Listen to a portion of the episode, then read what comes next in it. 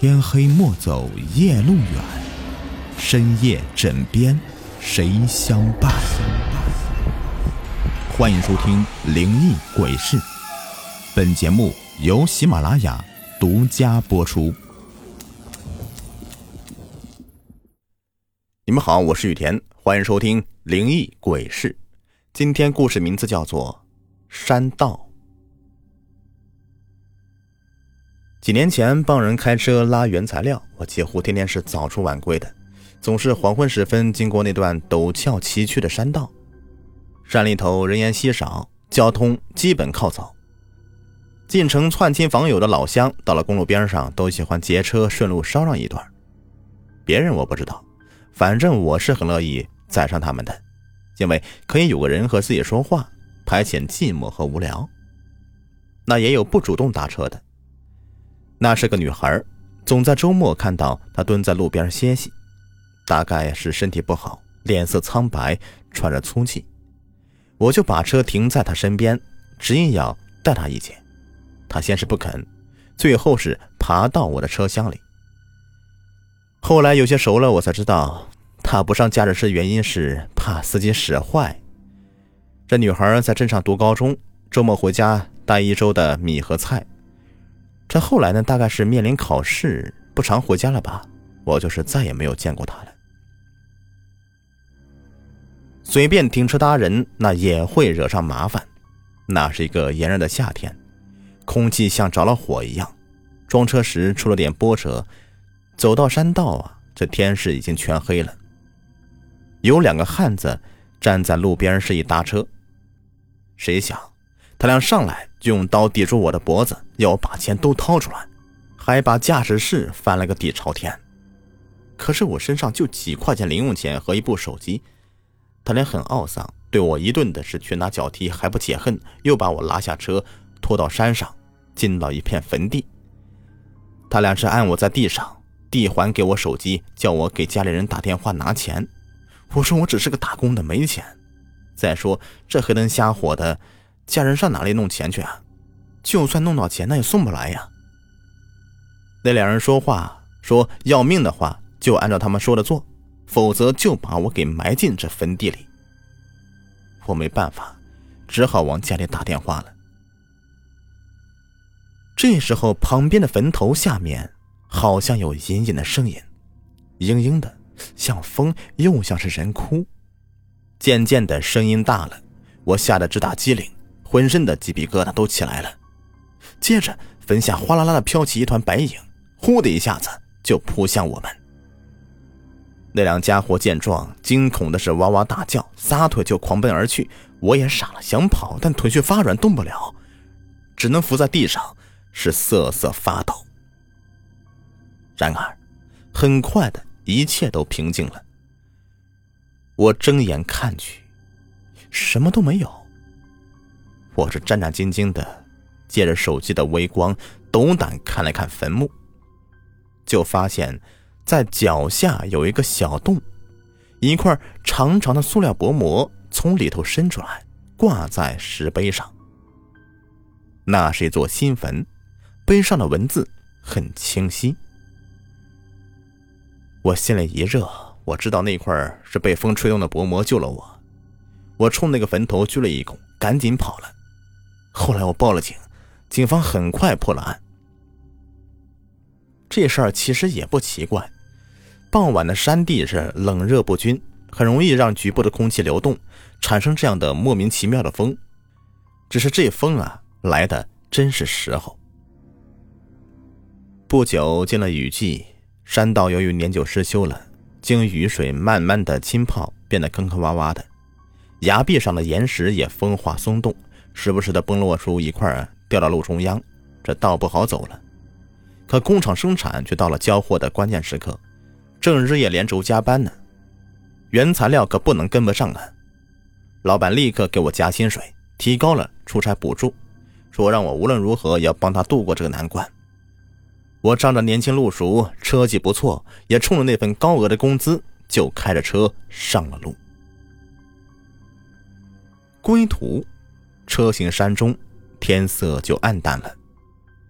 乌云翻滚，雷鸣电闪，顷刻间暴风骤雨就在眼前织成一张密网。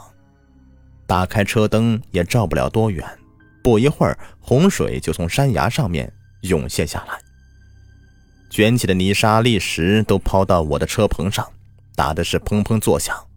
地上积水也一点点的涨起来了。我一看情形危机，就想加速冲过去。这时候，崖上已经开始坠落巨石了，轰隆隆的，吓人的。猛然间，我感到眼前一片模糊，像是被什么东西给蒙住车窗了。抬头才看到两块巨石往窗前压下来，我顾不了那么多了，闭了眼，猛踩油门，车身像飞起来一样直往前窜。出了崖口，回头看看，我惊出一身冷汗。崖上倒下一片巨石，撞在地上如炸雷一般，路全封死了，好悬呐！然而。危险并没有结束，我到这里才松了一口气，却发现前面的弯路被堆积的泥石流给堵住一半，另一边靠着悬崖，边上的护栏多处坍塌了，我的心又悬了起来，赶紧刹车，却刹不住，车子依旧是直往前滑，我只能够紧紧的拧着方向盘，尽力不让车翻下山涧。此时我只想听天由命了。脑瓜子一片空白，车身剧烈的抖动几下，居然停了。我跳下车查看，惊呆了，路边泥土仍旧是在不停的往深涧里面泄落。一块石碑正好是搁在了坍塌的缺口上，石碑上的车胎印告诉我是他救了我。我就仔细看那个碑石。上面有“穆小”两个字，碑石有点熟悉，哎，我却一时想不起来在哪里见过。正愣神的功夫，石碑是摇晃起来，接着就翻滚着坠入到深深的涧谷里。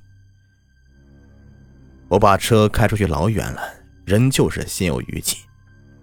事后把这事儿说给人家听，没有人相信我，说这是你幻觉吧。一块石碑被洪水冲那么远，还恰好堵在了悬崖边上。家人知道这事儿以后啊，无论如何也不让我再跑那条道了，我只好辞职不干。可是我没别的长处，就只会开车，我就另外找了一家公司开班车。那是一条乡村的线路，沿着河道走，很平坦。常言道：“常在河边走，哪有不湿脚的呀？”这不又出事儿了。年初，为了避让一个迎面失控的卡车，我的车窜出路面，滑下河床。好在是枯水季节呀，水刚刚淹到排气孔，我就暗自庆幸没有伤人。我就把车上的人护送上岸，打电话叫来了缆车，将班车拉回路面。令我没想到的是。车身下竟然带起来一块石板，这石板有些残缺，却正好是嵌在车的底盘上。我忽然明白了，车没有冲到河的中央，是这块石板起了阻挡作用。我就凑近看了看石板，大吃一惊啊！那分明是块石碑呀，还能依稀的看到那上面“木小”二字。又是这个碑石救了我，还有一车的乘客啊！我想起这河的上游就是我以前跑的那个山路，那碑石居然被洪水一年又一年的冲刷到了这里呀！我不由得对碑石肃然起敬，在河岸边上挖了个深坑，默默的将碑石掩埋了。前些日子呀，有个乘客和我搭讪，说他认识我。问我是不是开过大卡车，说他多次搭过我的顺风车。那乘客和我说起那些山民，说好些人呢都老念叨我，说我是个好人。他问我还记不记得那个周末经常搭我车上学的那个女孩，他死了，是夜里发病的，没有车，医生说来晚了。那乘客叹息说：“可惜了呀，他本来是可以考上大学的。”他还说，那年发洪水，女孩的坟被冲掉了，墓碑也没找到。我听了愣怔一下，忙问那个女孩叫什么名字。乘客说她叫穆小。我大为惊愕，觉得冥冥中竟有这样的奇事。我把墓碑的事情和乘客说了，他和我都是唏嘘不已。想不到我只是举手之劳，却得到那么多人的感激。我想，只要是心存善念，到哪里都会平平安安的吧。好，本期故事已播完，感谢收听。